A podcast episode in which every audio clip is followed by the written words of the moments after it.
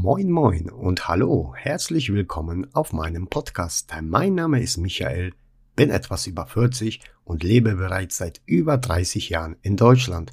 Geboren bin ich in Polen in der Region Oberschlesien und habe dort auch meine gesamte Kindheit verbracht. Zu der Zeit bis 1989 herrschte in Polen die Staatsform des Kommunismus.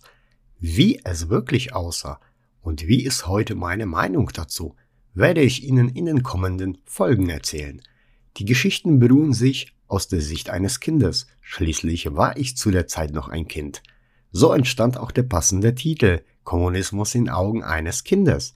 Ich lade Sie hiermit auf eine Reise in die Vergangenheit der Geschichte. Bis dann.